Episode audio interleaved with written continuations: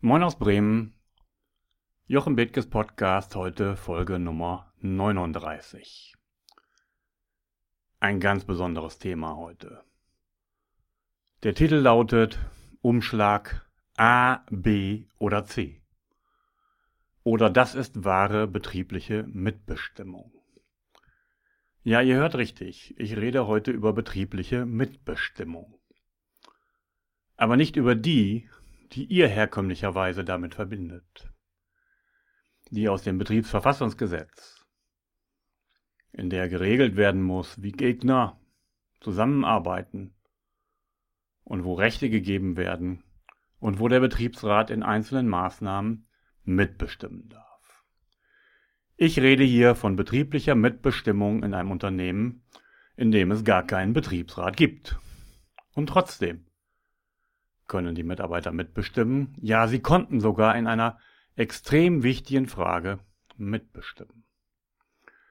Ich erzähle euch heute diese Folge, um rüberzubringen, wie wichtig Mitarbeiter sind und dass Mitarbeiter die wahren Werte des Unternehmens sind und dass Mitarbeiter von Anfang an eingebunden gehören in das, was geschieht im Unternehmen und auch, und jetzt hört gut zu, auch in den wirtschaftlichen Erfolg.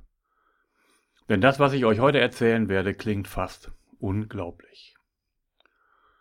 Und es soll motivieren, eine solche Unternehmenskultur zu schaffen, in der die Menschen genau so abstimmen werden, wie es hier in diesem Unternehmen geschehen ist. Denn das, was ich euch heute erzähle, ist eine wahre Geschichte. Und wahre Geschichten sind die schönsten Geschichten, die das Leben schreibt. Aus ihnen kann man viel mehr lernen als aus bloßen Sätzen aus Büchern. Also, warum nun Umschlag A, B oder C? Es gibt ein Unternehmen, in dem Berater sich immer wieder gefragt haben, warum auf jedem Flipchart, auf jeder Folie, auf jeder Leinwand, oben links in der Ecke ein überklebtes A zu sehen ist, also ein A, das man nicht wegwischen kann. Überall wird man nun in diesem Unternehmen auf dieses A gestoßen. Und einer der Berater, der eine Zeit lang im Unternehmen war, fragte nun eines Tages eine Führungskraft, sag mal, überall sehe ich dieses A, was hat denn das zu bedeuten? Das ist eine lange und wichtige Geschichte. Hast du nicht Lust, heute Abend mit mir zusammen ein Bier trinken? Und ich werd's dir erzählen. Denn die Geschichte ist ziemlich bewegend. Und wir brauchen Zeit dazu.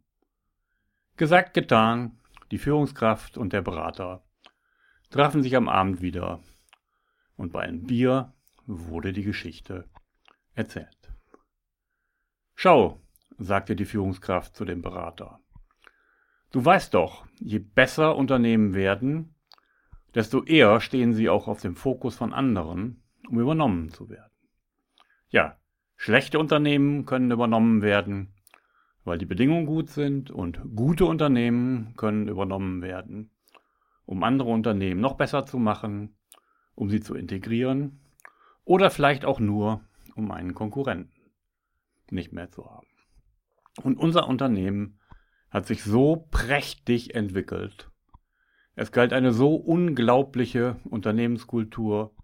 Wir waren der Konkurrenz in vielen um Voraus. Es herrschten gute Bedingungen. Wir hatten hohen wirtschaftlichen Erfolg. Und in dieser Phase gab es einen Konkurrenten, der ein Angebot für uns machte. Und dieses Angebot war unverschämt gut. Es war nicht nur ein bisschen gut, es war unverschämt gut. Es war ein Vermögen, was dieses Unternehmen für uns geboten hat. Wenn der Unternehmer das Angebot angenommen hätten, hätten er und seine Familie für den Rest des Lebens ausgesorgt. Und die Mitarbeiter hätten auch ihren Teil dazu beigetragen. Denn, Sie werden es kaum glauben, lieber Berater, aber bei uns hätte jeder Mitarbeiter 15% am Verkaufserlös mit abgekommen, beziehungsweise 15% des Verkaufserlöses wären auf die Mitarbeiter verteilt worden. Weil der Unternehmer es einfach für angemessen hält, die Menschen, die den Erfolg des Unternehmens darstellen und produzieren, daran zu beteiligen. Es gibt keine Verpflichtung dazu, wohlgemerkt, kein Tarifvertrag. Dort werden die Mitarbeiter nicht als lästige Kosten in der G&V gesehen, sondern als gleichberechtigte Partner, die den wirtschaftlichen Erfolg miterwirtschaften und demzufolge auch daran teilhaben sollten.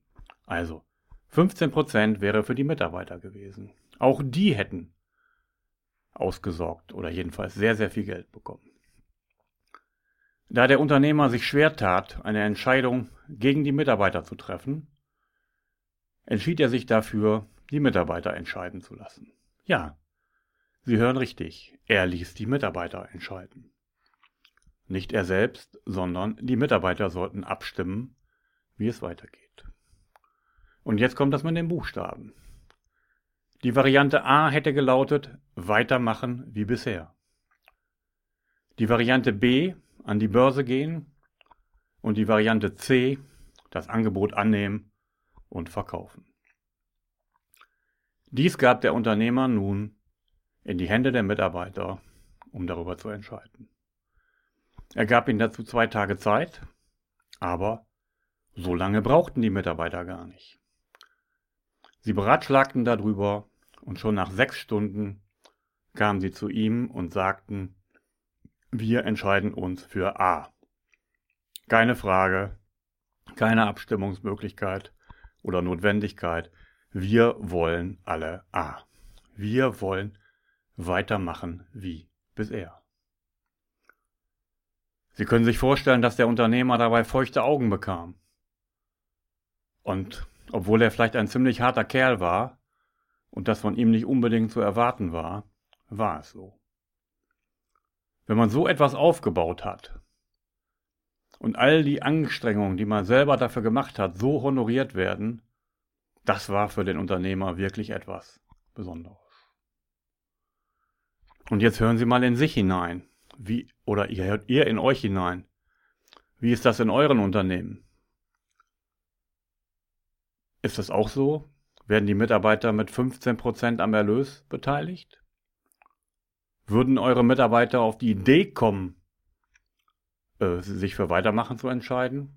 Oder würden sie sagen, oh prima, endlich raus hier und dann noch ein hohes Angebot und wir haben ausgesorgt?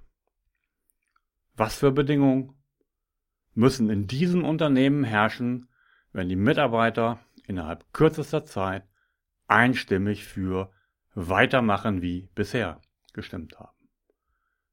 Den Erlös nicht angenommen haben und dort weiterarbeiten wollten.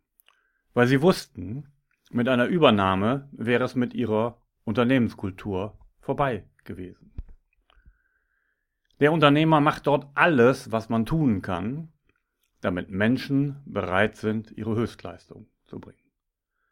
Angefangen vom Gebäude, das er gebaut hat, in dem so viel wie möglich Licht reinkommen sollte, über Sportmöglichkeiten, die die Menschen tagsüber nutzen können, über eine Fitnesstrainerin, über Teamarbeit in einer völlig anderen Art und Weise, ohne große Hierarchien, in dem Kunden zu Ihnen über zwei, drei Tage kommen, um über ein neues Projekt zu reden, sodass der Kunde immer den besten Mitarbeiter aus allen Sparten hat und nicht nur einen vor Ort. Ein Unternehmen, in dem dieser Erfolg erwirtschaftet wird, in dem die Menschen freiwillig länger arbeiten, freiwillig all das tun, was der Unternehmer sich vorstellt, weil die Bedingungen so sind, wie sie sein sollten. Und ihr wisst, ich bin ein Freund dieser Bedingungen. Mehrere davon habe ich schon häufiger zitiert und werde ich auch noch zitieren. Also, hier sind es nicht nur die äußerlichen Rahmenbedingungen, hier ist es der Faktor Verbundenheit, ein eingeschworenes Team. Hier ist es der Faktor, die Menschen können ihr Potenzial entfalten. Hier ist es der Faktor direktes und offenes Feedback. Über dieses System werde ich noch in einer der späteren Folgen berichten. Hier wird den Menschen vertraut, hier wird ihnen etwas zugetraut und der Unternehmer ist ein Vorbild. Vorbild mit den 15 Prozent, Vorbild mit der Art und Weise, wie er das Unternehmen führt. Alle diese Bedingungen führen dazu, dass in diesem Unternehmen so gut wie keine Fluktuation besteht und dass sie überhaupt keine Schwierigkeiten haben, neue Mitarbeiter zu bekommen. Sie brauchen nämlich so gut wie keine neuen, weil die Kultur so gut ist und jeder dort bleiben möchte.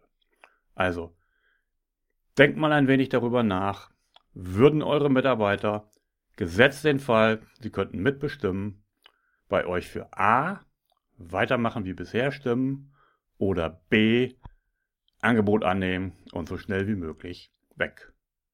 Lasst es mal sacken, fühlt mal in euch hinein, denkt mal wirklich über euch und euer Unternehmen nach, wie sieht es dort aus. Liebe nachdenkliche Grüße aus Bremen von Jochen Bethke.